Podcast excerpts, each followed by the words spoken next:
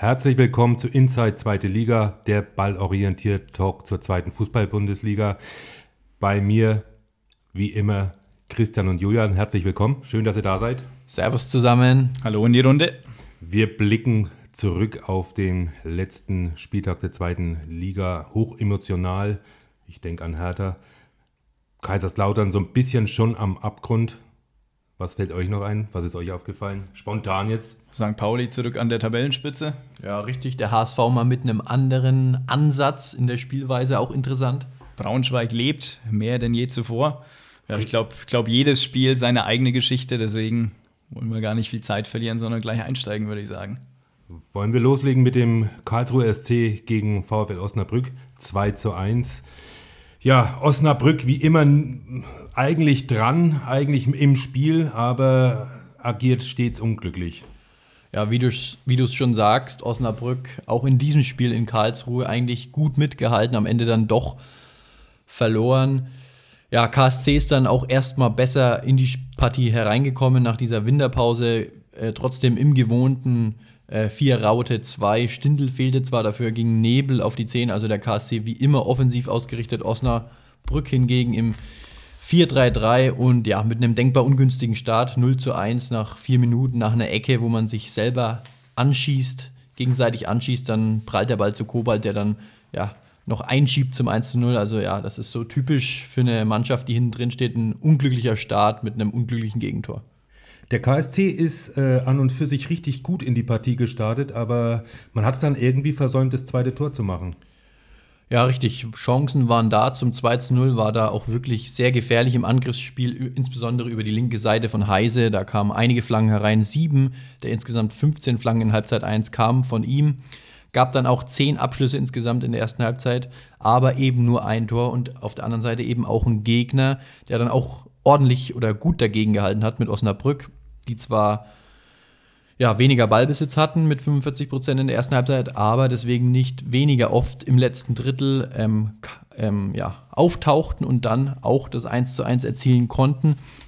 Ja, für mich so ein typisches KSC-Gegentor. Man gewinnt den Ball am eigenen 16er ja, und will dann vielleicht ein bisschen zu viel sofort umschalten in die Offensive. Dadurch gibt es dann wieder ein riskantes ja, Zuspiel, einen riskanten Vertikalpass, was zum Ballverlust führt. Auch gutes Gegenpressing der Osnabrücker und Gnase ja, ballert den Ball dann aus der Entfernung in die Maschen zum 1 zu 1. Auch so ein bisschen sinnbildlich für dieses Spiel, dieses Tor, nämlich ein Spiel mit vielen Ballbesitzwechseln durch viele Ballverluste und eben wieder Balleroberungen. Da eben beide Teams da auch mit hoher Intensität ins Gegenpressing gingen. Beide auch mit relativ hoher Kette, das heißt, das Spiel ja, das Spielfeld war relativ eng, gab viele Zweikämpfe, aber auch viele lange Bälle und ja, einiges an Arbeit für beide Mannschaften. Sind die Osnabrücker dann eigentlich so richtig stark in die zweite Halbzeit äh, gestartet? Ja, sie haben zumindest versucht, das Kommando zu übernehmen. Insgesamt hatte man in der zweiten Halbzeit tatsächlich 61 Prozent Ballbesitz und kurz nach der Halbzeit auch eine große Chance durch Engelhardt zur Führung nach Freistoßflanke. Man muss allerdings sagen, das war ja so ziemlich die einzige Großchance von Osnabrück im Spiel. KSC, zwar weniger den Ball, aber wenn es dann mal äh, schnell ging, dann wurde es auch gefährlich. Ähm, Osnabrück mit nur 12 Angriffen, trotz 60% Ballbesitz. KSC hat aus seinen 40% Ballbesitz ähm, 16 Angriffe gemacht. Also das spiegelt so ein bisschen das Problem von Osnabrück wieder. Da fehlt oft mal ja, die Qualität im letzten Drittel, um sich dann wirklich in den 16er zu spielen. Da hatte man dann auch deutlich weniger Ballaktion als der KSC. Auf der anderen Seite der KSC jetzt auch kein Chancenfeuerwerk abgeliefert, nur vier Abschlüsse in Halbzeit 2. Einer davon eben das 2 zu 1 durch Wanicek in der 55. Minute. Wie so oft über den Flügel. Matanovic da mit einer super Einzelaktion, tankt sich da durch Richtung Grundlinie und legt dann ab.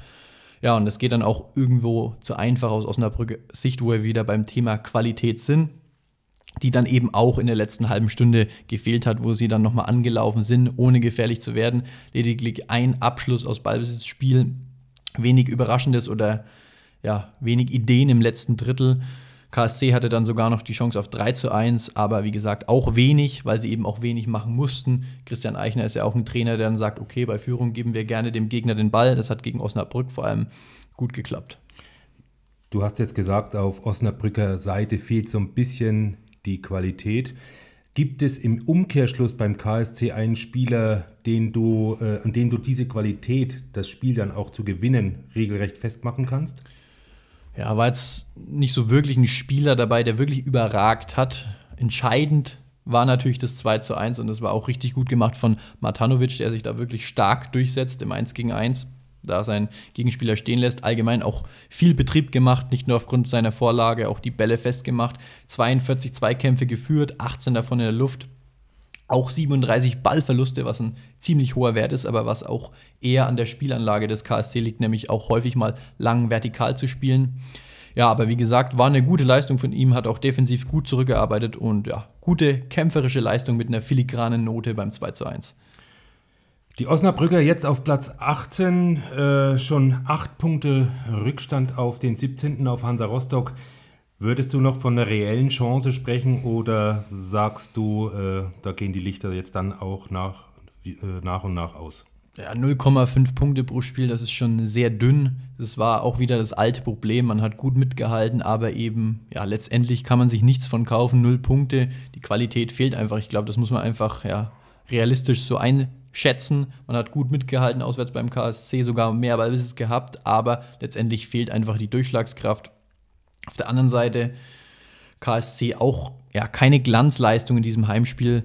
Wenn wir uns die Werte anschauen, 47% Ballbesitz, 2,4 zu 1,4 Expected Goals.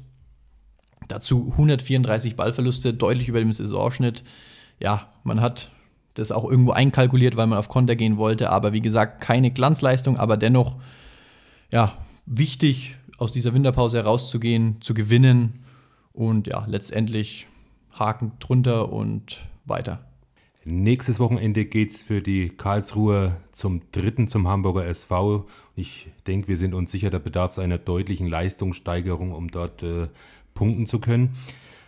Die Osnabrücker empfangen zu Hause die Paderborner und äh, ja, ich denke, da ist fast schon Siegpflicht, wenn man tatsächlich nochmal versuchen will, an Relegationsplatz äh, an, anzuknüpfen. Kommen wir zum nächsten Spiel. Die Störche aus Kiel empfingen die Braunschweiger. Das Spiel ging 1 zu 2 aus und ich äh, muss mal jetzt ganz direkt fragen, wie kann das eigentlich angehen? Die, ja, die überzeugende Mannschaft der Vorrunde schlechthin, die Kieler verlieren zu Hause. Gut, Braunschweig jetzt schon ein bisschen Lauf. Ich glaube, das dritte Spiel, den dritten Sieg. Äh, Julian, wie ist deine Einschätzung dazu? Wie gibt es sowas? Ja, ich würde einfach äh, sagen, es ist die zweite Liga. Es ist ganz normal, dass hier verrückte Dinge passieren. Und ähm, du hast es gesagt, Braunschweig richtig gut drauf. Ähm, drittes Spiel in Folge tatsächlich, in dem er hinten lag und es trotzdem gedreht hat. Also das spricht schon für sich.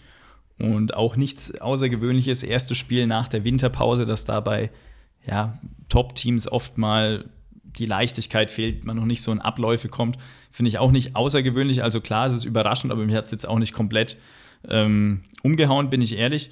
Kiel die große Stärke, dass man sehr flexibel ist, ist in solchen Partien dann manchmal eben auch nicht die große Stärke, weil Braunschweig ein Spiel, das dem Gegner, äh, ein Team, das dem Gegner gern den Ball überlässt. Waren jetzt nicht die großen Kieler Stärken bis hierhin, ja. Ähm, erste Halbzeit haben sie es wieder im 3-1 aufgebaut.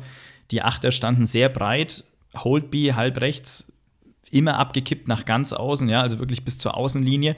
Und Braunschweig auf der anderen Seite hat das gut antizipiert, guten Matchplan gehabt, richtig gutes Spiel gemacht, im 5-3-2 wieder verteidigt, sehr mutig das Ganze interpretiert, situativ sogar dann ins Angriffspressing geschoben und Braunschweig auch gleich gut drin gewesen. Also wer es gesehen hat, ähm, hat man jetzt auch nicht gesehen, dass da der Erste gegen den 17. spielt. Ja, ähm, man hat früh gesehen, was Braunschweig vorhat und was sie gut können. Ja, Fehlpass von Kiel im Aufbau, nach Balleroberung sofort Pass in die nächste Ebene. Ähm, Philipp ähm, zu dem er später dann auch nochmal kommt, läuft halb links durch, bekommt den Ball, gibt ihn rein, Gomez verpasst nur knapp. Also wirklich guter Start gleich für Braunschweig und umso bitterer natürlich, dass, dass er dann nach einer eigenen Ecke, wo die Absicherung auch nicht ideal ist, das 1 zu 0 für Kiel ähm, kassieren. Ja, auch außergewöhnliches Tor. Steven Skripski trifft aus 58 Metern. Also ein Tor, das man nicht so häufig sieht. Und ähm, ja, Expected Goals Wert für dieses Tor liegt dann auch tatsächlich bei unter 0,01. Also ja, spricht für sich. Anfangsphase Braunschweig gleich gut drin, aber ja, 0-1 für Kiel war sicherlich ein Dämpfer. Kann man jetzt sagen, äh, so ein 1 zu 0, das gibt den Störchen dann die nötige Sicherheit auch nach so einem Spielverlauf? Ja, Kiel war dann schon besser drin, auch ein paar Bälle hoch erobert, ähm, daran auch gearbeitet, sich die Führung zu verdienen. Holtby kann dann sogar das 2 zu 0 machen. Aber ansonsten aus meiner Sicht ähm, mit Ball im Spielaufbau, im Positionsspiel einige Probleme. Ja, einer der Braunschweiger Stürmer hatte den Kieler Sechser in der Regel im Deckungsschatten. Die Achter standen sehr breit, in der Folge dann sehr wenig Anspielstationen zwischen den Linien. Ja, wenn Braunschweig es zugestellt hat, kam dann auch recht schnell der lange Ball. Kiel phasenweise über 80 Prozent der Angriffe über den Flügel vorgetragen. Also das ähm, spricht schon ein bisschen für die Ideenlosigkeit. Und kurz vor der Halbzeit äh, auch so ein bisschen kurios, diesmal Ecke für Kiel und Tor Braunschweig, also andersrum als beim 0 zu 1. Und ähm, ja, Philipp, starker Tempolauf, legt viele Meter mit Ball am Fuß zurück, findet Fabio Kaufmann, der zum 1 zu 1 trifft. Und ja, allgemeines Umschaltspiel richtig gut von Braunschweig, hatten sechs Konteraktionen im Spiel, viel über die Flügel. Also ja, hat man einfach gesehen, was, was die Löwen so stark aktuell macht. Was hat sich in der Halbzeit getan? Gab es äh, zur zweiten Spielhälfte besondere Veränderungen bei beiden Mannschaften? Kiel hat ein bisschen umgestellt, das Zentrum personell mehr besetzt, aus meiner Sicht auch sinnvoll gewesen, ja, eine andere Raumaufteilung zu wählen. Aber große Problem, technisch zu unsauber an dem Tag gewesen. Viele Mängel, ja, 124 Ballverluste am Ende, hatte Kiel erst zweimal mehr in dieser Spielzeit. Und Braunschweig auf der anderen Seite nach wie vor einen richtig guten Zugriff gehabt, sehr gut im Raum verteidigt, immer auf dem Sprung gewesen, ja, ähm, immer viele Pässe schon antizipiert, in die Bälle reingesprintet zur Balleroberung, viele Tiefenläufe angesetzt. Also wirklich richtig gut eingestellt von Daniel Scherning gewesen. Und das 1 zu 2 ja, war dann auch verdient. Ryan Philipp, schon ein paar Mal angesprochen jetzt, ähm, dritte Tor nach Standard, diesmal nach einem Einwurf. Also durchaus auch ein bisschen kurios. Und äh, Ryan Philipp ähm, um nochmal auf ihn zu kommen, Tor und Vorlage wiedergegeben, jetzt unter Scherning. Dreimal gestartet, nee, drei Spiele gemacht zuletzt, ähm, drei Tore erzielt, drei Vorlagen, also in jedem Spiel Tor und Vorlage. Und Braunschweig sicherlich auch dank ihm die letzten drei Spiele gewonnen und äh, auch sehr beeindruckende Werte in den letzten Spielen. Ryan Philipp, 91 Prozent seiner Dribblings gewonnen, über fünf Ballaktionen im gegnerischen 16er. Zum Vergleich, das ist so Robert Klatzel-Niveau und vor allem wahnsinnig gutes Timing für Tiefenläufe, das der da immer wieder mitbringt. Und ähm, ja, Braunschweig dann viele Ballgewinner am Flügel gehabt, viele Umschaltaktionen, gute Chancen und hätten aus Braunschweigs Sicht sogar müssen ähm, dann auch das 3 zu 1 machen können. Du sprichst es gerade an, der Chancenwucher hätte die Braunschweiger fast noch den Sieg gekostet, ne? Ja, ist richtig. Ähm, blieb dann natürlich bis zum Ende offen. Braunschweig dann in der Schlussphase ein bisschen tiefer gefallen. Dadurch hat sich Kiel leichter getan, Druck zu erzeugen. Ja, durch Standards, durch lange Bälle dann viel Wucht erzeugt. Nachspielzeit auch mit einigen Chancen, ja, Becker zum Beispiel, aber Ron Torben Hofmann dann hier ähm, ja, absolut super aufgelegt gewesen, in der Schlussphase den Sieg festgehalten, richtig gute Paraden gezeigt. Ja, insgesamt Kiel fünf Abschlüsse in der Nachspielzeit gehabt. Ähm, also das war dann die stärkste Kieler Phase. Ähm, bis zur 75. Minute waren es tatsächlich nur 0,5 Expected Goals, viel zu wenig für einen Kieler Anspruch ähm, in einem Heimspiel. Aber am Ende sicherlich nicht unverdient. Im Gegenteil, aus meiner Sicht ähm, geht es 1 zu 2 absolut in Ordnung. Expected, expected Goals sind dann am Ende ja auch auf Seiten von, von Braunschweig. Kiel einfach zu wenig Balltempo gehabt, äh, einige technische Fehler. Struktur im ersten Durchgang aus meiner Sicht auch nicht glücklich gewesen. Und ja, auf der anderen Seite Braunschweig hingegen jetzt drei Spiele in Folge gedreht Umschaltspiel funktioniert richtig gut und ja, Braunschweig lebt. Der zuletzt glänzend aufgelegte Louis Holtby wollte seine Enttäuschung dann letztendlich auch nicht mehr verbergen nach dem Spiel. Er meinte, man hätte eben gute Chancen ausgelassen. Braunschweig war einfach effizienter, das ist klar, was damit gemeint ist, aber er sprach auch von einer Griffigkeit. Was könnte er damit gemeint haben? Ja, für mich offensichtlich ähm, Braunschweig richtig gut eingestellt gewesen, hat schon gewusst, in welche Räume Kiel spielen will. Die hat man gut zugestellt. Zweite Halbzeit finde ich wahnsinnig viele Bälle am Flügel erobert und dann gleich in die Umschaltaktion gekommen. Also ja, griffig ist immer so, ein, so eine schöne Phrase, guten Zugriff gehabt, ähm, gute Pressing-Momente. Das meint er, damit nehme ich mal ganz stark an. Die Braunschweiger nächste Woche in Magdeburg mit der oder in der Verfassung ganz sicherlich nicht chancenlos. Während es für die Kieler Störche nach Franken, nach Fürth geht. Kommen wir zu unserer nächsten Partie. Elversberg, der starke Aufsteiger, hatte Hannover 96 zu Gast. Die Partie endete 2 zu 2. So nach meinem Empfinden würde ich jetzt äh, sagen, obwohl ja beide Mannschaften auf Platz 9 und 10 wirklich im Tabellenmittelfeld so ein bisschen verhaftet sind, äh, für die Hannoveraner zu wenig. Ja. Christian, wie siehst du es? Ja, das ist ja genau das Problem der Hannoveraner, dass man im Tabellenmittelfeld steht. Man hat sich deutlich mehr ausgerechnet, ist dann auch so ein bisschen äh, enttäuschend in die Winterpause gegangen. Ja, und jetzt ging es auch ein bisschen auch wieder enttäuschend los mit diesem 2 zu 2. Man wollte direkt wieder oben angreifen, hat sich auch dementsprechend angriffslustig aufgestellt. Leitl, der jetzt wieder auf seine Mittelfeldraute setzt, auch mit ja, sehr offensiv ausgelegten Außenpositionen im Mittelfeld mit Udene und Leopold, die da eher ja, Akzente nach vorne setzen sollen, anstatt zu verteidigen. Ja, hat offensichtlich nicht geklappt, wie dann das Ergebnis am Ende gezeigt hat. Ganz anders äh, bei Elversberg, die ja relativ stabil als Aufsteiger im Mittelfeld stehen, auch wenig geändert haben. Im 3-4-3 gab es auch schon im letzten Hinrundenspiel und ja, haben dann dieses Spiel noch auf ihre Seite bzw. unentschieden gestalten können. Unabhängig von dem guten Start, äh, spielte Hannover auch eine gute erste Halbzeit insgesamt? Ja, kann man schon sagen. Also Hannover war da definitiv die deutlich bessere Mannschaft, waren da wirklich ball- und passsicher, auch variabel im Angriffsspiel, nicht etwa wie so oft in der Hinrunde nur über Köhn, sondern ja, gegenteilig sogar über die rechte Seite oft Angriffe initiiert, immer wieder in den Rücken der Elversberger Abwehr gekommen, die das überhaupt nicht verteidigen konnten und dann eben die Bälle in den Rückraum abgelegt, gab dadurch einige Torchancen. Was den Hannoveranern fehlte, war ein zweites Tor, wenn wir auf die Expected Goals sehen äh, schauen. 1,7 zu 0,1 zur Halbzeit, also wirklich eine deutlich überlegene Mannschaft, was allein schon die Chancen angeht. Schmeichelhaftes Halbzeitergebnis für Elversberg, die große Probleme damit hatten. Ich habe es gesagt, mit diesen Pässen in den Rückraum. Ich glaube, das ist auch so ein bisschen die Idealvorstellung von Leitl, wie er seine Mannschaft angreifen sehen will. Schnell und vertikal nach vorne, hinter die Kette kommen und dann zurücklegen. Ja, hat gut geklappt. Tatsächlich gab es dann auch mal äh, ein erstes Eckentor, nachdem die vielen Chancen aus dem Spiel heraus nicht genutzt wurden in der achten Minute durch Tresoldi, der da völlig frei zum Kopfball kommt. Also ja, der Führungstreffer dann per Standard, aber wie gesagt, auch aus dem Spiel sehr viele Chancen für die Hannoveraner und ja, eigentlich muss man höher führen zur Halbzeit. Man muss höher führen, dementsprechend haderte Stefan Leidl dann eben auch ob der vergebenen Großchancen. Richtig fuchsig gemacht hat ihn dann allerdings äh, die individuellen Fehler die in seiner Mannschaft vorgekommen sind. Was genau hat er damit gemeint? Ja, die zweite Halbzeit spiegelt dann auch so ein bisschen den Verlauf der Hinrunde der Hannoveraner wieder stark angefangen und eben stark nachgelassen in der zweiten Halbzeit, obwohl in der ersten Viertelstunde eigentlich relativ wenig losging, aber dann ging es eben los mit den einfachen Fehlern von Hannover, mit den einfachen Gegentoren. Ja, ein einfacher langer Ball brachte da Elversberg letztendlich zum Ausgleich musste nur noch querlegen und ja, 1-1 rollt nach 57 Minuten auch irgendwo aus dem Nichts. Elversberg eigentlich mit wenig Torchancen, aber wie gesagt, ja, ziemlich einfach für Elversberg dieses Gegentor und dementsprechend auch schlecht verteidigt. Und es wurde dann natürlich noch bitterer, wie soll es auch anders sein. Drei Minuten später Freistoßflanke Elversberg und 2 zu 1 durch Jeckel. Ja, auch ein Standard, den man besser verteidigen kann, den man besser verteidigen muss, vor allem wenn man 60 Minuten lang eigentlich ein gutes Spiel macht und dann auf einmal hinten liegt, weil man ja einfach schläft und somit das Spiel aus der Hand gibt. Wie haben die 96er dann reagiert?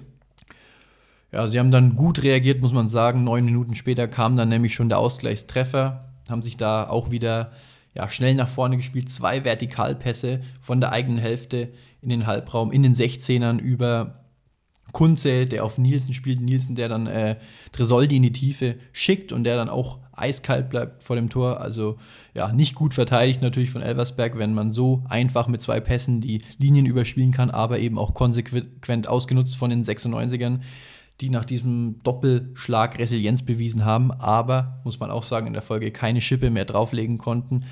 Gab noch eine gute Chance durch Tresoldi, wie so oft mit äh, ja, Ablage in den Rückraum, aber hat dann letztendlich nicht mehr gereicht letzte halbe Stunde die Hannoveraner nicht mehr so ball- und passsicher wie noch die Stunde zuvor.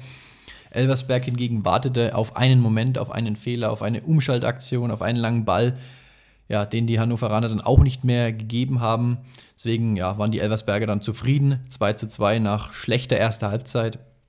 Ähm, ja, Hannover muss sich, wie es Leitl schon gesagt hat, die Chancenverwertung ankreiden in der ersten Halbzeit. Da kann man höher führen. Auf der anderen Seite kann man dann auch in der zweiten Halbzeit besser verteidigen Ja, und genau das ist aktuell so ein bisschen der Weg von Hannover, wie man eben nicht aus dem Mittelfeld herauskommt, sondern ja, wie man den Anschluss nach oben verlieren wird. Jeder, der das Spiel gesehen hat, hat Tresoldi, den Doppelpacker, natürlich sehr stark wahrgenommen. Ist er auch dein Man of the Match? Ja, war vor allem wichtig für ihn, mal wieder zu treffen, hat seit dem ersten fünf, äh, seit dem fünften Spieltag nicht mehr getroffen, hat viel probiert, auch wenn nicht immer alles gelingt, ist er dran geblieben und hat sich dann mit zwei Toren belohnt. Also klar, zwei Tore, Man of the Match für mich auch Tresoldi. Ja, ansonsten 96 versinkt jetzt so ein bisschen im Mittelmaß, neunter Rang, neun Punkte nach oben auf den Relegationsplatz. Also das wird jetzt schon sehr schwierig, aber wir wissen ja alle, dieser zweiten Liga kann es schnell gehen mit einer Serie, aber die muss auch erstmal her. Auf der anderen Seite Elversberg, wie gesagt, zufrieden mit diesem 2 zu 2, sind punktgleich mit Hannover. Die sind völlig zufrieden mit diesem Mittelfeldplatz. Acht Punkte nach unten. Ja, und es sieht weiterhin gut aus für die Elversberger. Äh, interessant zu beobachten, ob Hannover 96 jetzt im nächsten Spiel gegen den FCN diese von dir angesprochene Siegesserie wird starten können. Die Elversberger in Rostock, da kann man mal was mitnehmen, würde ich sagen. Ja, ich denke, wenn sie das Spiel gewinnen, dann sieht es richtig gut aus mit dem Klassenhalt. Direkter Konkurrent Hansa Rostock, da könnte man dann ja, elf Punkte davon ziehen. Also ja, durchaus ein wichtiges Spiel für Elversberg. Wenn man nicht verliert, sieht es weiterhin richtig gut aus. Andererseits, wenn man verliert, dann ja, muss man doch nochmal nach unten blicken. Aber wie gesagt. Und das macht ja diese Liga aus. Es kann ganz schnell in beide Richtungen gehen. Also mehr Spannung geht eigentlich nicht. So schaut's aus. Kommen wir zu St. Pauli gegen den FC Kaiserslautern. 2 zu 0. Kaiserslautern weiterhin auf der Loser Street. Spiel 4 jetzt nach äh, Dirk Schuster.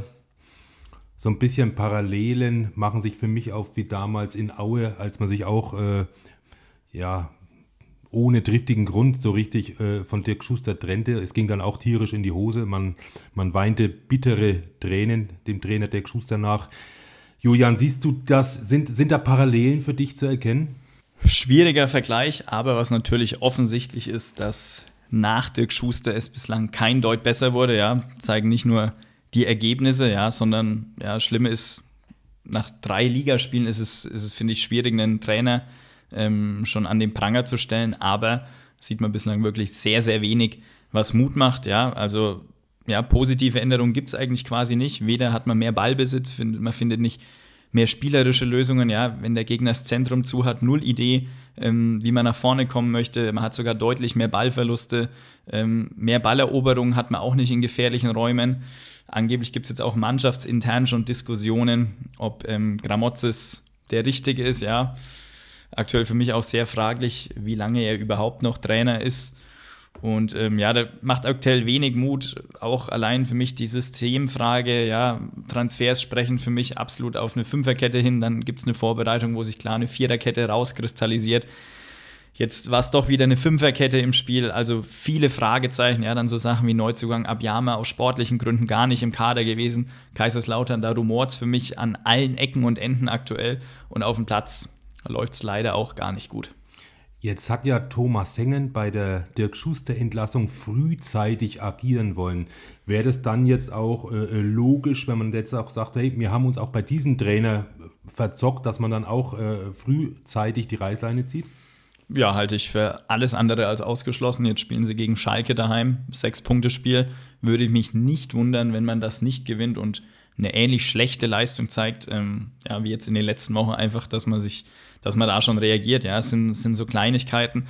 Man liegt 2 zu 0 hinten in der zweiten Liga am 18. Spieltag und Gramozis kommt dann am Ende mit der Aussage, aufgrund des Torverhältnisses wollten wir nicht nochmal was riskieren, nicht nochmal was wagen, nicht nochmal höher anlaufen. Ragnar Ache da sichtlich auch nicht einverstanden gewesen mit der Anweisung.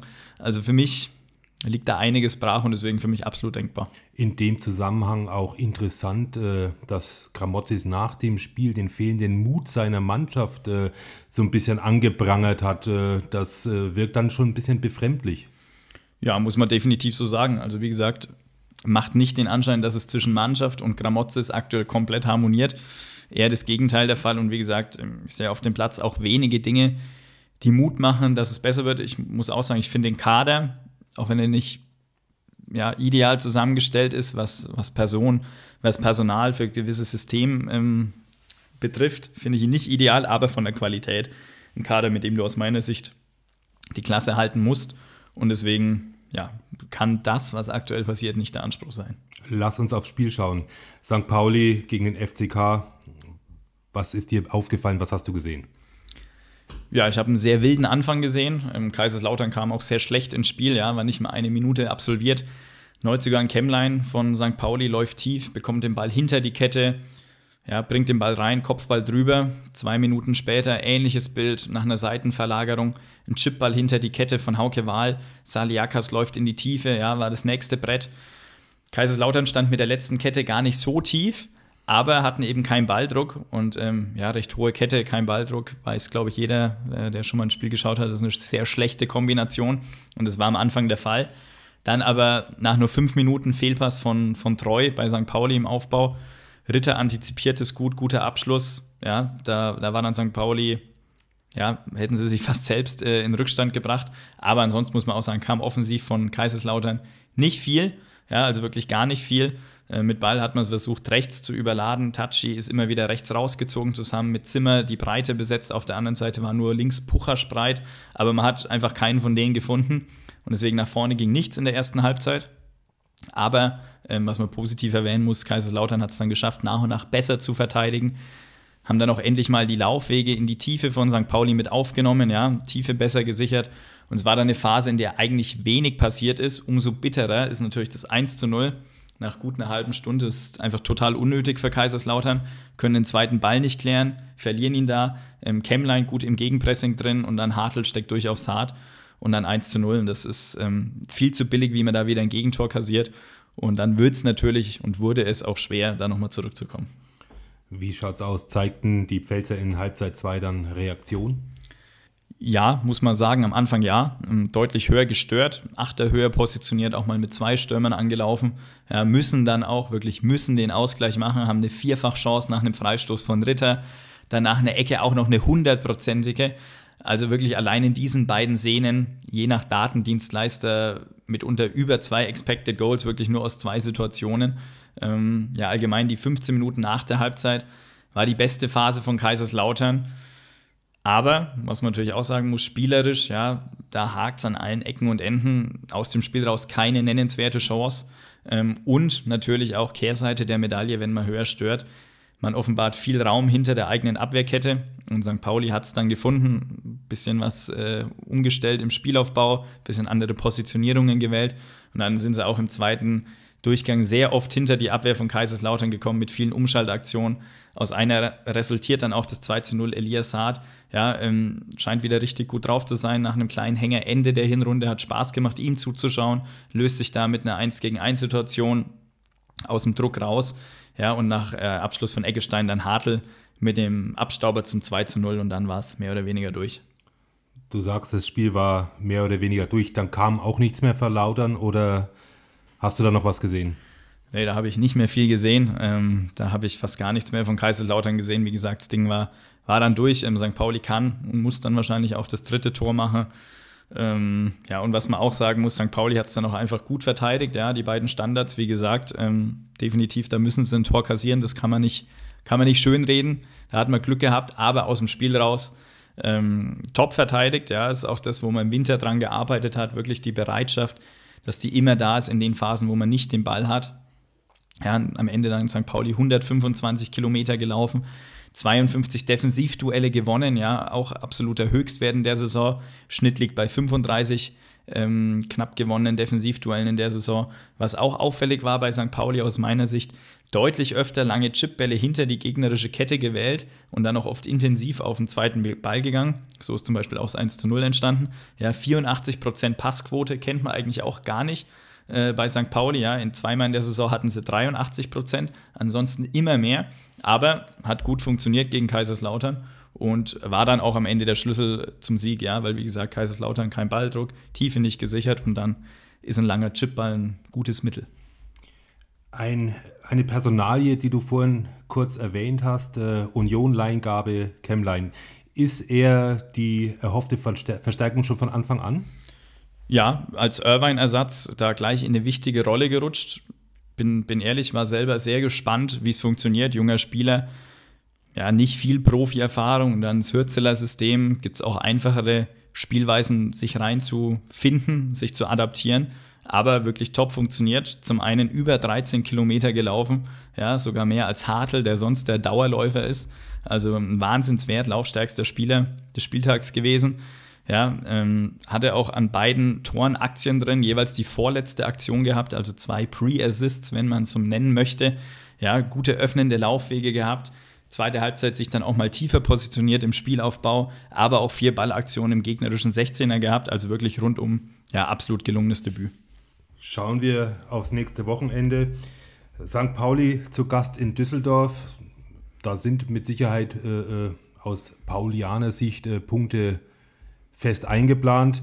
Der FC Kaiserslautern zu Hause gegen den FC Schalke, das ist natürlich äh, nicht nur ein Traditionsduell, sondern ein wirklich, äh, man kann so sagen, Kellerduell der zweiten Liga. Wie schaut's aus? Wer, wem favorisierst du von diesen beiden Traditionsclubs? Ja, ich glaube, wir werden auf Schalke dann gleich noch ausführlicher zu sprechen kommen. Da habe ich zumindest einige positive Ansätze gesehen.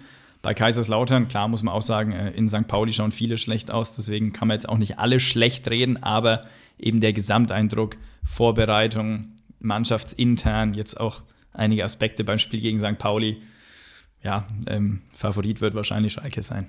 Meinst du nicht, äh, dass auf dem Betze mit diesem Wahnsinnspublikum die Karten nochmal neu gemischt werden, zum ganz großen ja, Teil? Ja, klar, ist alles möglich, das ist auch klar. Ähm, klar, bin ich, bin ich vollkommen bei dir, aber ich glaube auch, dass die Kaiserslautern-Fans aktuell sehr negativ drauf sind und ähm, dann kann so ein Stadion vielleicht sogar mit einem frühen Rückstand auch eher hemmend wirken. Aber ja, noch, noch eine Woche Zeit bis dahin. Schauen wir mal, was bis dahin passiert. Wir freuen uns auf jeden Fall auf jede Menge Feuer am Betzenberg. Kommen wir zum, zur Partie des Nürnberger Clubs gegen Hansa Rostock 3 zu 0. Ähm, der, H, der, der Club gegen den HSV vor der Winterpause ja schon eines der besten Saisonspiele abgeliefert, trotzdem verloren. Jetzt äh, zu Hause souverän gegen Hansa Rostock 3 zu 0. Ähm, wie seht ihr den Club? Sind, ist diese Mannschaft tatsächlich gut drauf? Ja, war ein bisschen Ungewissheit in der Winterpause. Man ist ja mit äh, drei Niederlagen aus den letzten vier Spielen in den Winter gegangen. Wintervorbereitung war wohl auch nicht perfekt. Deswegen ja, war da so ein bisschen Ungewissheit da, wie es denn jetzt weitergeht. Auch bei den Fans muss man jetzt noch äh, nach hinten schauen, kann vielleicht noch mal oben angreifen. Hat auch dieses Spiel noch nicht endgültig beantwortet, die Frage. Steht er jetzt ja noch relativ im Mittelfeld da, im oberen Mittelfeld. Ja, und so waren auch die ersten zehn Minuten ziemlich ungewiss. Nürnberg wirkte da fast ein bisschen ja, nervös und man musste schon die Befürchtung haben, dass die Rostocker da ja sogar punkten können, die da ja, ein bisschen mutiger agiert haben, als man es unter Alois Schwarz noch kennt. Selim Begovic, da als neuer Trainer, hat auch gesagt, er will mehr Aktivität seiner Mannschaft, hat man gesehen, mehr Ballbesitz, ja, sicherer Ballbesitz, sichere Passquote und auch gleich mit ersten zwei Abschlüssen nach 20 Sekunden. Also Start war durchaus wackelig beim FCN. Ja, äh, passend Zitat von Christian Fjell, der meinte nach dem Spiel, nach sechs, sieben, acht Minuten dachte ich, uiuiui, ja, fand ich auch ganz lustig. Aber ja, du hast es gesagt, äh, beim Club großes Fragezeichen gewesen. Ich finde schon personell. Ähm, am Ende hat dann Klaus im Tor gestanden, nicht Martenia. Da gab es ja auch viele Diskussionen, wer drin steht. Neuzugang Sebastian Andersson im Sturm, gleich debütiert, ja, als neues äh, Element im Sturm. Hansa Rostock auf der anderen Seite, aber auch viele Fragezeichen, Vorbereitung. Ja, manchmal in manchen Spielen gesehen, ja, der neue Ansatz wirkt, dass man mehr spielerisch lösen will, dass man deutlich aktiver verteidigt. Dann gab es aber auch Testspiele, ja, in denen gar nichts ging. Und ja, finde, da gab es dann auch zu Beginn Phasen auf beiden Seiten, wo man gesehen hat, okay, die Sicherheit ist jetzt nicht riesig, aber ja, ähm, du hast das angesprochen, nach ein paar Minuten kam der Club dann besser rein. Dann denke ich dann natürlich auch an das 1 zu 0 von Can Usun, was auch einfach zeigt, wie gut er ist und allgemein er und Jens Kastrop, ja, die auf eine Art Doppel-8 gespielt haben. Einmal mehr die beiden ja, wichtigsten Männer beim Club. Selim Begovic Hansa Rostocks neuer Trainer äh, hat es ja ähnlich gesehen, dass, seine, dass die, die Rostocker eben richtig gut ins Spiel reingekommen sind, dann äh, eben doch ins Hintertreffen gelangten. Aber er sagte auch, seine Mannschaft hat sich nie aufgegeben. Habt ihr das auch so gesehen? Ja, sie haben es immer probiert, spielerisch nach vorne zu kommen, war dann allerdings auch relativ ungefährlich vor dem Tor. Also Ich glaube, nach der Nürnberger Führung hatten sie in der ersten Halbzeit noch einen einzigen Abschluss von Pröger nach Flanke, kurz vor der Halbzeit, ein ungefährlicher Kopfball. Das war dann so ziemlich alles äh, zur Halbzeit. Ja, also aufgeben kann man den Rostocker nicht unterstellen, aber es fehlt eben noch so ein, ja, die Idee im letzten Drittel im, in der gegnerischen Hälfte. Ja, belegen ja auch absolut die Zahlen. Hansa am Ende 60% Ballbesitz da deutlich überlegen gewesen, Passquote 85%. Ja, sind auch Werte, die man von Alois Schwarz nicht gewohnt war. Aber ja, gibt natürlich die Werte, die war man gewohnt, lediglich 11 Ballaktionen im gegnerischen 16er. Durchschlagskraft gleich 0, 0,4 Expected Goals. Ja, ist dann auch einfach zu wenig, wenn man drei Gegentore kassiert, ähm, dass man da noch was mitnehmen kann. Man muss aber auch sagen, sehr interessant, der Club mit einer anderen Formation gegen den Ball die da gewählt wurde, in der Hinrunde oft im 4-3-3 oder 4-2-3-1 verteidigt, je nachdem, wie der Gegner es im Mittelfeld angelegt hat. Dieses Mal war es dann ja eine Art 4-1-3-2. Ja, die beiden nominellen Flügelspieler sehr stark eingerückt. Ja, dann fast was von der Raute gehabt. Und ähm, ja, dadurch hat man das Zentrum gut zugemacht und die beiden Flügelspieler waren auch auf dem, immer auf dem Sprung auf den gegnerischen Außenverteidiger. Zum Beispiel Neidhardt ist rechts immer hochgeschoben bei Rostock, ja, aber hat man trotzdem nur wenig gefunden, weil Okunuki da auch immer wach war. Auf der anderen Seite Goller ist dann früh auf Rossipal raus. Also es hat gut funktioniert und aus meiner Sicht Jens Kastrop, ja, darf man auch trotz ganz viel Can Usun Lob, was berechtigt ist, nicht vergessen, der das einfach richtig gut umgesetzt hat. Can Usun nach der Partie vom enorm viel Spaß. Bringt dieser Funke schon über zum Publikum? Ich glaube, wenn äh, die Mannschaft am Ende gewinnt, dann springt der Funke immer über. Und ja, wenn ich den Ball so in den Winkel streicheln kann wie Can Usun, hätte ich natürlich auch Spaß an seiner Stelle. Also das war wirklich überragend gemacht. Allgemein, ja, beweist einmal mehr, was für ein Talent er ist. Ähm, wie gesagt, 1 zu 0 überragend gemacht, da ein bisschen Raum genutzt und dann fast schon in Arien-Robben-Manier, ich weiß gar nicht, ob man das in Nürnberger Kreisen sagen darf, äh, in den Winkel ja, den Ball gehoben und auch beim 2 zu 0 sieht man einfach, dass er hellwach im Kopf ist. Die Rostocker laden natürlich auch ein ähm, werfen den Einwurf direkt Can Usun in die Füße, der dann sehr zielstrebig am letzten Rostocker Verteidiger vorbeigeht und auch eiskalt vor dem Tor ist in diesem Alter. Also wirklich beeindruckend und das springt natürlich dann auch auf die Fans über, gerade beim Mann wie Can Usun, aber auch bei der gesamten Mannschaft, ja, die jetzt vielleicht keine spielerische Glanzleistung geliefert hat, aber eben defensiv sehr stabil war. Ich möchte noch äh, zu sprechen kommen auf Halbzeit 2. Die Rostocker gingen ja mit einer 0 zu 2 äh, ja, mit einem 0 zu 2 in die Halbzeit. Äh, kam man ver verändert aus der Pause? Haben Sie nochmal was versucht? Ja, ähm, Selim Begovic hat es ja gesagt, man hat nie aufgegeben. Aber muss man auch sagen, kurz nach der Halbzeit dann es 3 zu 0. Und dann war es, ja, was durch der Club dann auch bisschen passiver geworden, ja, wenig nach vorne gemacht. Ähm, in der letzten halben Stunde der Club gar keinen Abschluss mehr gehabt. Valentini dann auch immer hinten geblieben im Aufbau, nicht mehr mit nach vorne geschoben. Also ja, das Risiko da dann minimiert, nochmal den Ball zu verlieren, Konter vielleicht herzugeben. Und ähm, ja, deswegen letzte halbe Stunde ist dann sehr wenig passiert. Club sich dann zurückgezogen, dann im 4-4-2 tiefer verteidigt. Rostock, ja, viel probiert, viel gewechselt, viel umgestellt.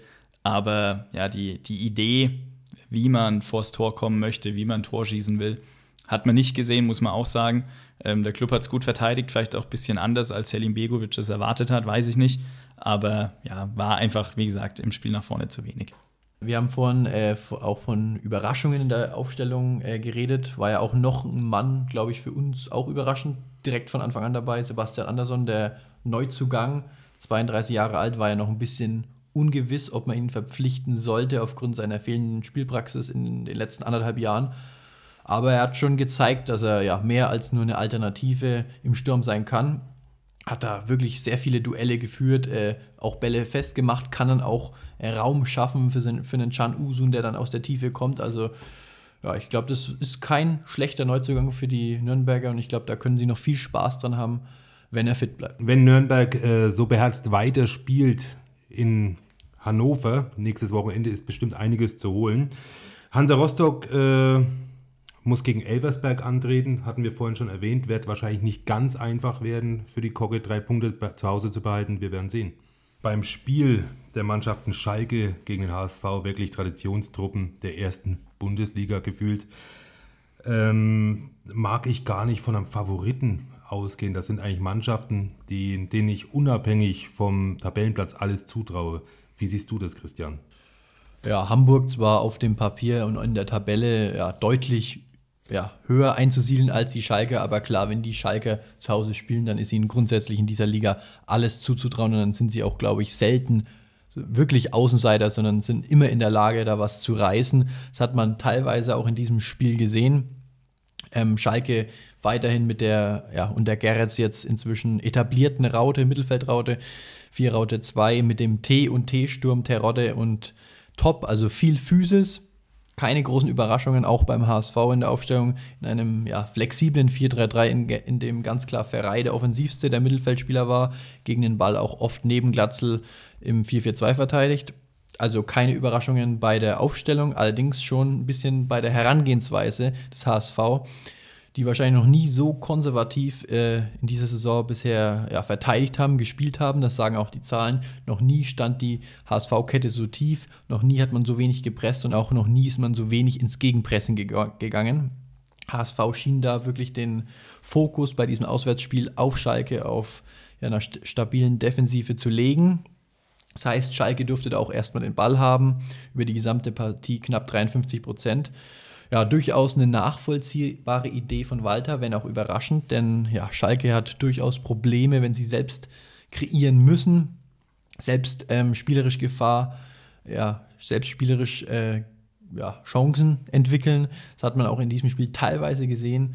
Und ja, aber trotzdem sehr überraschend, weil es eben nicht dieser klassische Walterball ist. Wie hast du es gesehen? Welche Mannschaft ist besser ins Spiel gekommen? Ja, dementsprechend ist dann auch erstmal Schalke tonangebend aus der Kabine gekommen, die ersten 15 Minuten, ohne allerdings die ganz große Gefahr zu entwickeln. Hatten zwar drei Abschlüsse, auch ein guter Fernschuss von Mohr, aber ja, so die gute, richtig gute Chance war nicht dabei. HSV hingegen mit wenig Ballbesitzphasen, wenig Spielkontrolle. Allerdings der erste richtige Hamburger Angriff führte dann direkt zum 1 zu 0 über die rechte Seite. Ovejan lässt sich da von, von Jatta in die Mitte ziehen. Dadurch wird ja die rechte Seite für den HSV frei. Van der Bremt wird geschickt von Meffert und spielt dann auch eine super Flanke in die Mitte. Und ja, Ferrei Mutterseelen allein, nicht gerade bekannt als Kopfballmonster, aber wenn er so frei ist, dann hat auch er keine Probleme, den Ball einzunicken. Also wirklich eine sehr schlechte Zuordnung, eine sehr schlechte Boxverteidigung bei Schalke. Und ein einfaches 1 zu 0 für den HSV, der bis dahin auch nicht die Sterne vom Himmel spielte. Ja, Schalke kam dann nochmal mit einem Overjan Freistoß in der 33. Minute fast zum Ausgleich. Allerdings war der an der Latte, aber zeigt auch wenig spielerisch Gefahr. Ja, beim 1 zu 0 blieb es nicht relativ schnell. Äh, erhöhte der HSV auf 2 zu 0. Ja, man wurde da so ein bisschen äh, zum Toreschießen eingeladen.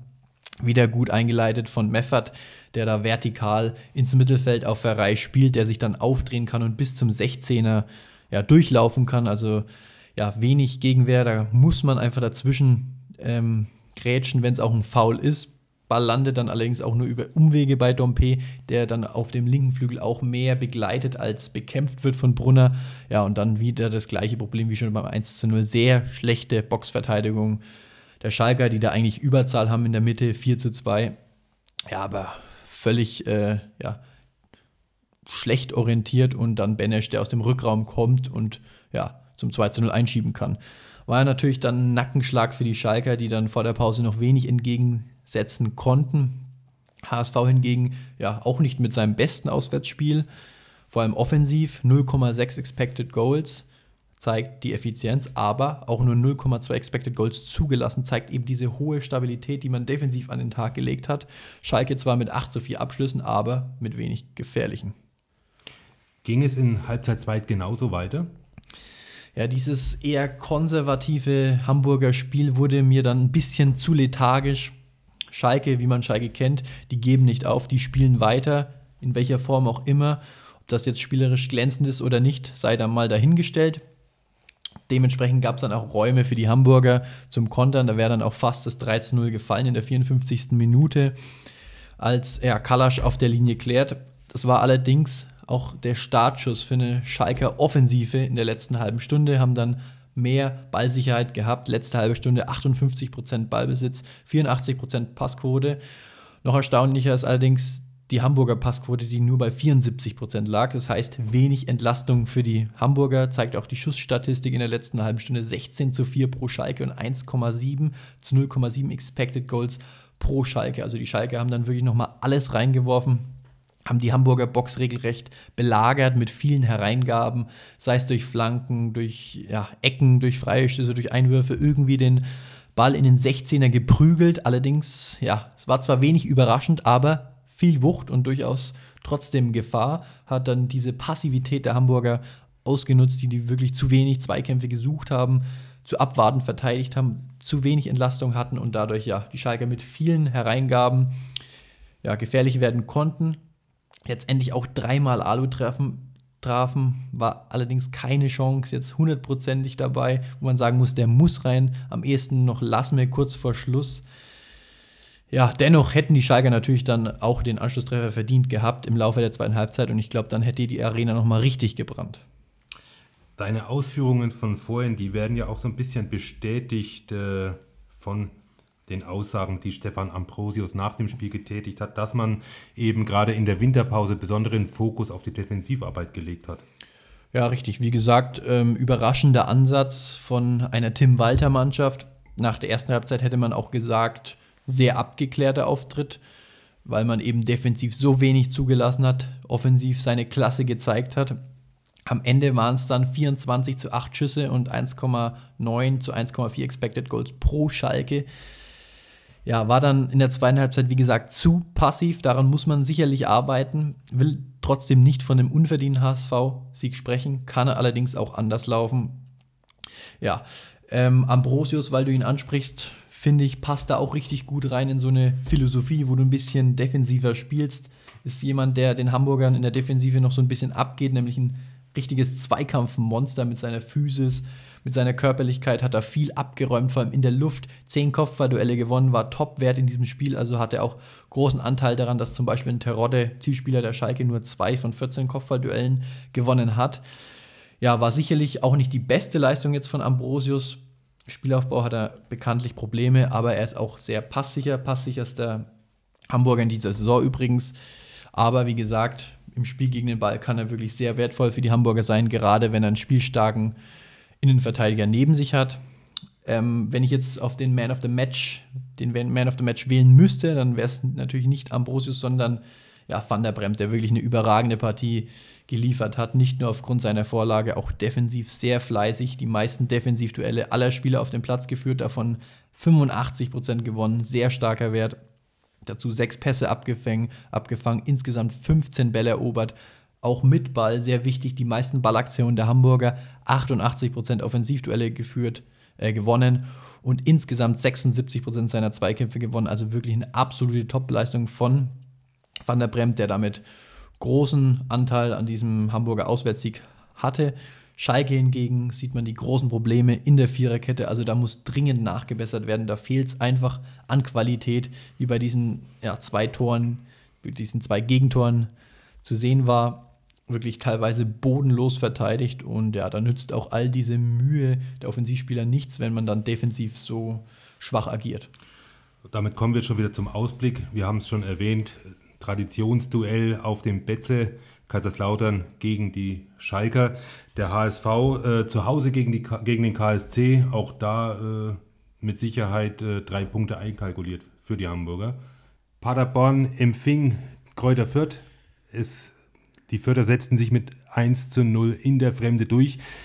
Aufmerksame Hörer unseres Podcasts wissen, Fürth Anfang der Saison äh, sehr, sehr unsicher, besonders auswärts.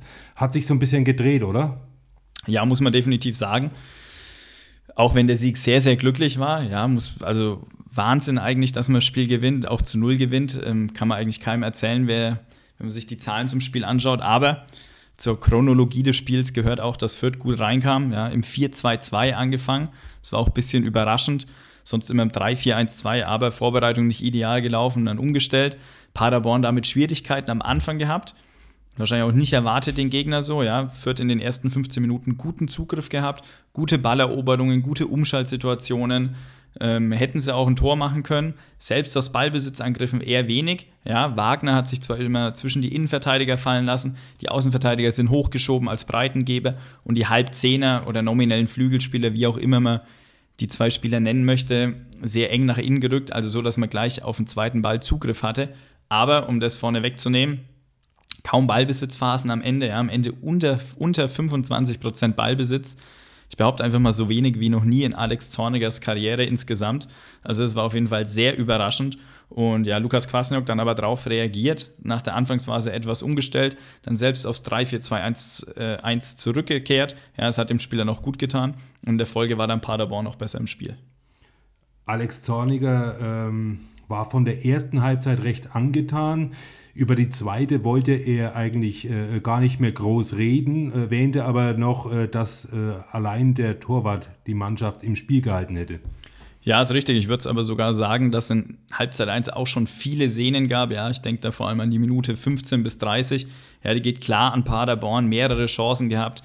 Vierter Mittelfeldpressing gut überspielen können, ja, kein Zugriff gehabt. 20. Minute habe ich mir notiert, Klaas nach Doppelpass mit Ansa Chance gehabt, Urbik hält. 22. Minute Flanke Klaas aus dem Halbfeld auf einen langen Pfosten, Platte köpft, wieder Urbik da. 26. Minute XXL Chance, ähm, zweimal auf der Linie geklärt. Chalanolo nimmt auch wahrscheinlich die Hand, aber kein Videobeweis eingegriffen. Aber ja, die Vierter Qualität, starke Umschaltspiel nach Balleroberung hat man dann auch gesehen. Nach einer guten halben Stunde geht man in Führung.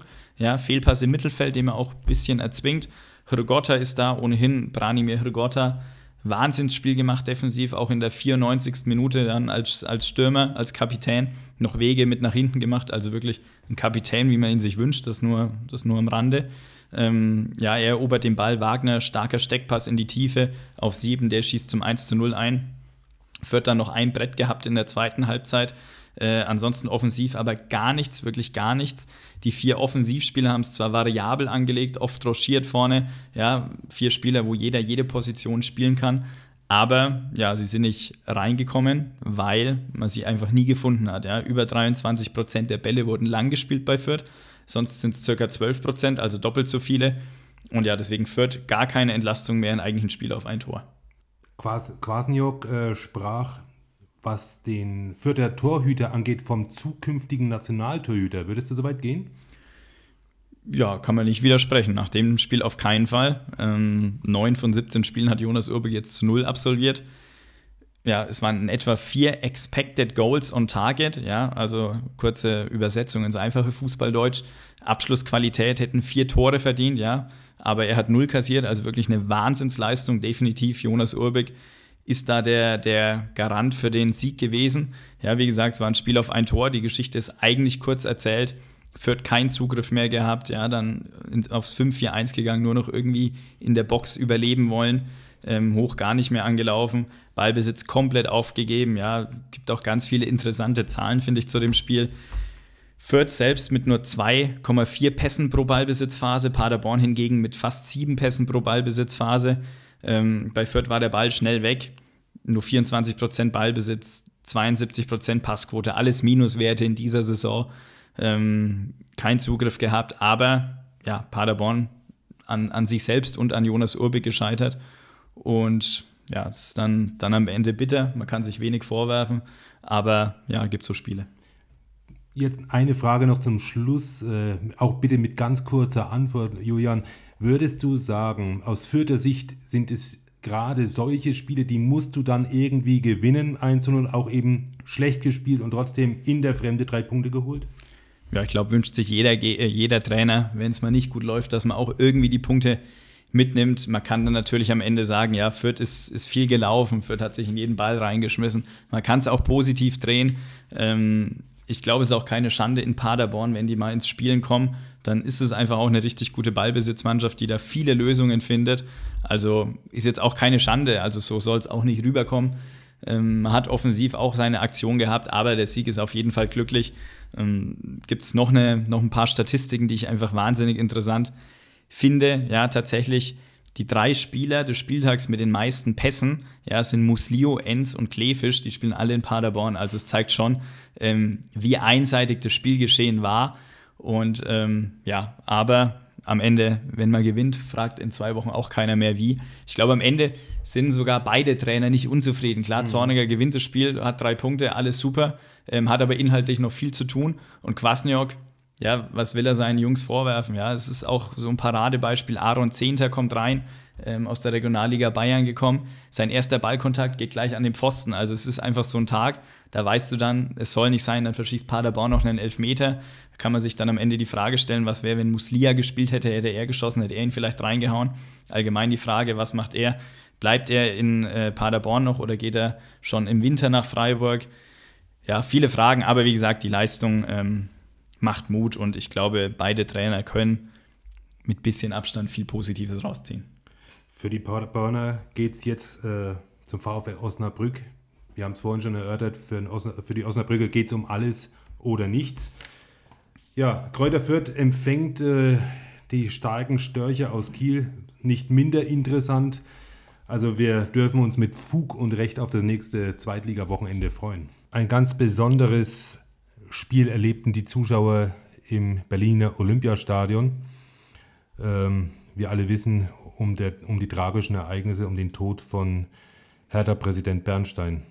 Ja, hat man auch im Stadion gemerkt. Also was man so mitbekommen hat, war unheimlich emotional. Die Stimmung, auch äh, erstmal Riesenrespekt an die Hertha, überhaupt dieses Spiel auszutragen. Dann auch, wie man das Spiel äh, gestaltet hat, jetzt sportlich gesehen, äh, 2 zu 2 gegen eine Topmannschaft wie Düsseldorf mit diesen Umständen. Also da gebührt Respekt. War wirklich hoch emotional, auch kurz vor Anpfiff noch sehr viel Trauer im Stadion. Man hat die Tränen der Verantwortlichen, der Spieler und auch der Fans gesehen. Also ja, wirklich besonderer Moment, um dann jetzt sportlich zu werden. Personell härter, ja, fast schon wie gewohnt im 4-2-3-1 mussten da einige Ausfälle kompensieren. Prevljak ist ja, für den gesperrten Niederlechner reingekommen, hinter Tabakovic. Dann Rese fehlt immer noch, dafür Scherhand. Sefuik hat rechts verteidigt, hinten für Kenny und Buchalakis ja, war auf der 6 zu finden. Also ja, einige Ausfälle, aber Herangehensweise grundsätzlich wie immer. Gegner den Ball überlassen, bei insgesamt nur 40% Ballbesitz und auf die eigenen Momente gewartet. Fortuna auch wenig überraschend in der Herangehensweise, noch eine Aufstellung im 4-3-3, wie man es in dieser Saison schon häufiger gesehen hat. Trainer Paul Dardai sprach nach der Partie äh, nochmal die besonderen Umstände an. Einmal natürlich das äh, Drama um Präsident Bernstein, aber auch äh, er sprach von dem Gesicht der Mannschaft, äh, das diese gezeigt hatte, auch was die vielen Verletzungen angeht. Ja, sie haben da wirklich, äh, ich habe es gesagt, viele Ausfälle, du hast gesagt, äh, viele Verletzungen und das haben sie wirklich sehr gut kompensiert und ja, gegen eine Topmannschaft wie Düsseldorf vor allem in der ersten Halbzeit wirklich sehr gut auch verteidigt. Also defensiv sehr stabil in der ersten Halbzeit, nur zwei Schüsse zugelassen, 0,1 äh, Expected Goals. Umso bitterer, dass natürlich ja, einer dieser zwei Schüsse von Fortuna dann im Netz landete. Ansonsten wirklich sehr gut gegen den Ball gestaltet, 4-4-2, eher tief verteidigt, viele Bälle dann auch ja, tief erobert. Selbst mit Ball dann immer wieder versucht, äh, mit präzisem Passspiel nach vorne zu kommen. Tatsächlich auch sogar etwas mehr Pässe ins letzte Drittel gespielt als die Fortuna, die da ja, ein bisschen ideenlos wirkte gegen eine gut organisierte Hertha. Ja, die Tore waren dann auch ein bisschen härter typisch. Das 1 zu 0, langer Ball auf den schnellen Linksaußen, normal Rese, diesmal eben Scherhand.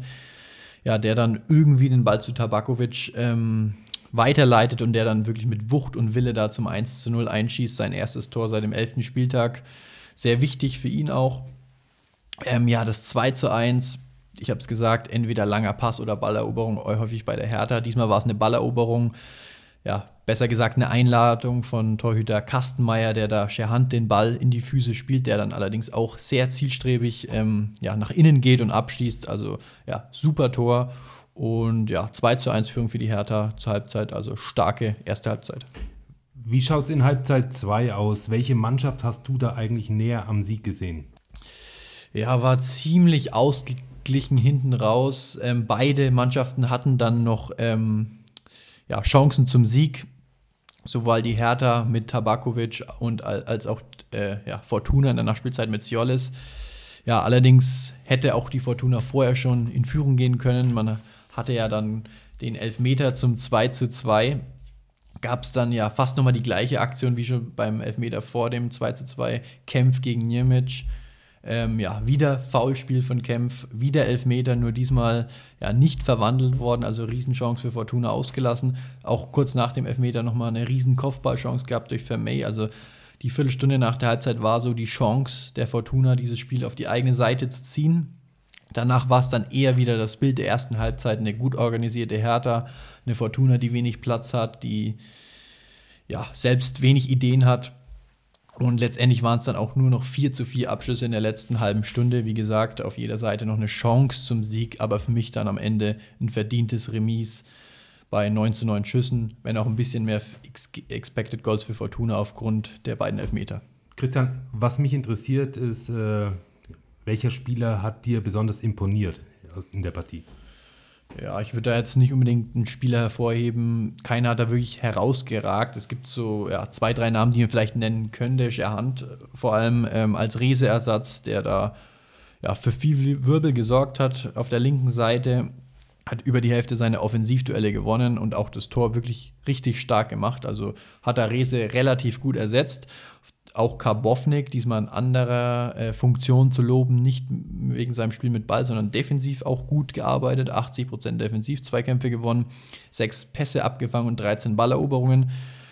Ja, bei der Fortuna natürlich fast schon wie immer Ziolis zu nennen, sieben von zehn Offensivduellen gewonnen, Aktivposten, immer gefährlich und wie gesagt fast noch mit dem Siegtreffer. Auch Comebacker André Hofmann mit einer soliden Leistung, 73% Defensivduelle gewonnen, sechs Pässe abgefangen, also ja, da bei vielen Spielern ordentliche Werte, allerdings ohne zu überragen. Und ja, das spricht auch für das Ergebnis am Ende unentschieden 2 zu 2. Schauen wir auf den nächsten Spieltag. Fortuna Düsseldorf empfängt den bärenstarken FC St. Pauli. Man wird sich steigern müssen, so viel steht fest.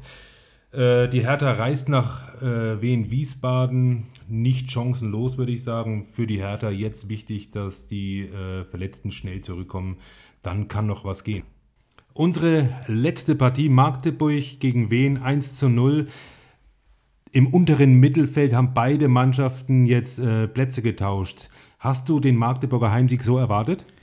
Ja, ist jetzt auf jeden Fall keine Überraschung, ist klar. Ähm, vor allem habe ich aber mal das Spielszenario so erwartet, wie es dann tatsächlich war.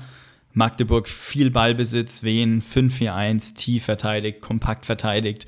Man muss auch sagen, sehr schlechte Platzverhältnisse. Definitiv dann eher ein Vorteil für die Mannschaft, die nicht selber was mit dem Ball machen will, also Wien in dem Fall. Ja, vor allem im Zentrum sehr schlechte Platzverhältnisse. Magdeburg in der Folge deutlich mehr über den Flügel gespielt als sonst. Viel über rechts, ja, rechts außen Amechi nicht sonst wie oft nach innen in den Halbraum gezogen, sondern wirklich konsequent ähm, die Breite gesetzt, besetzt, zusammen mit dem rechten Schienenspieler Bockhorn. Und in der Folge gab es dann auch eben immer mal Hereingaben vom Flügel aus, ja. Aber Problem komplett ohne Wirkung geblieben, weil Magdeburg im ersten Durchgang nur 5 und 26 5 von 26 Kopfballduellen gewonnen hat, also 19 Prozent, ja, gegen, gegen Mattissen, Mockenhaupt und Vukotic in der Luft ist es auch einfach schwierig, muss man sagen. Und in der ersten Halbzeit ist somit, somit wenig passiert. Ja. Man hat zwar 6 zu 1 Schüsse pro Magdeburg ähm, ja, am Ende stehen, aber Schüsse aufs Tor, wenn man sich anschaut, 0 zu 0. Also ja, aus meiner Sicht 0 zu 0 zur Halbzeit fast schon ein logisches Ergebnis, weil es einfach keine wirklichen Chancen gab. Wie war es in Halbzeit 2? Konnte man deutlich erkennen, dass eine Mannschaft auf Sieg gespielt hat? Ja, also Magdeburg ganze Zeit im Spiel tonangebend gewesen. Ja, Magdeburg dann auch das Risiko erhöht aus meiner Sicht. Äh, ein bisschen mehr vertikal gespielt, ähm, viel auf den zweiten Ball gegangen. Ja, Gegenpressing gut funktioniert, wen keine Luft mehr im Aufbau gegeben. Ja, auch alles gleich Mann gegen Mann zugestellt. 69% Ballbesitz in Halbzeit 2, aber muss man auch sagen, nach wie vor eher wenige Chancen. Ganzes Spiel war allerdings etwas offener, weil Wien ja ein bisschen mehr geöffnet hat, ein bisschen mehr nach vorne probiert hat. Auch ein paar Umschalt Situation gehabt über den rechten Flügel, aber nicht entscheidend zum Abschluss gebracht. Also ja, nach vorne einfach wenig gewesen.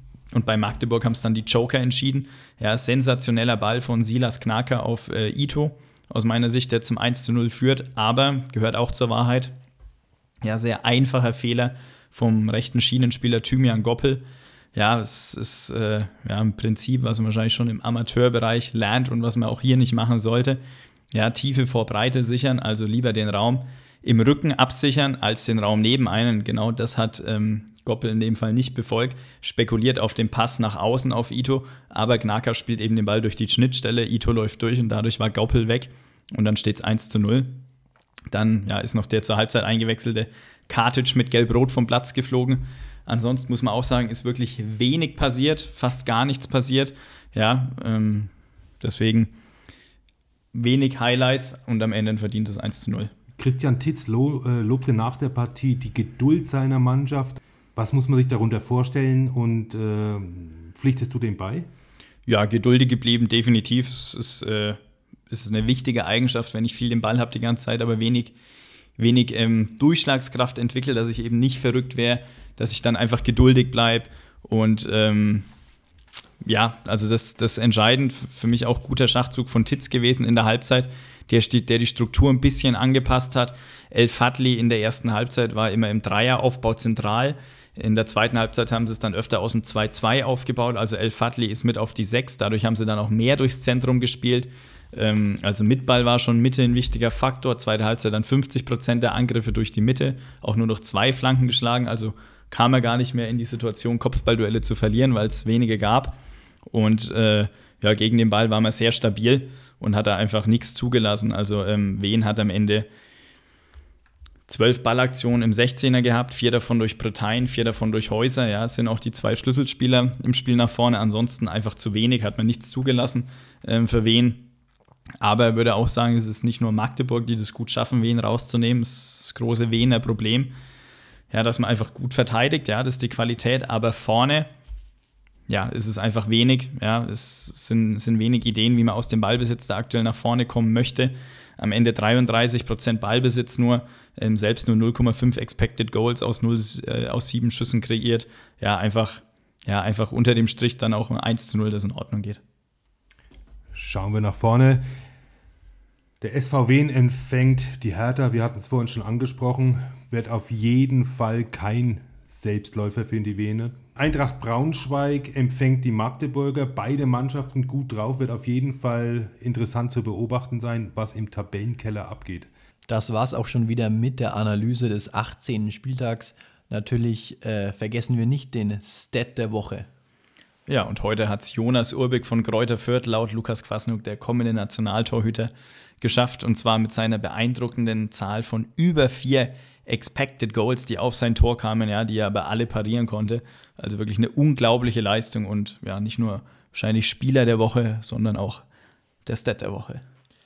Ja, damit wollen wir diese Folge beenden. Hat wie immer viel Spaß gemacht. Endlich geht's wieder los. Endlich wieder zweite Bundesliga, 18. Spieltag. Also ja, viel drin. Werden noch viele spannende Monate bis Mai. Wir freuen uns auf jeden Fall drauf, mit euch diese Spiele zu analysieren und wir freuen uns auch auf eure 5-Sterne-Bewertung. Ansonsten bis nächste Woche. Wir wünschen euch schon mal einen schönen Spieltag. Freuen uns auf vielleicht auch noch spannende Transfers. Und ja, bis nächste Woche. Tschüss. Ciao.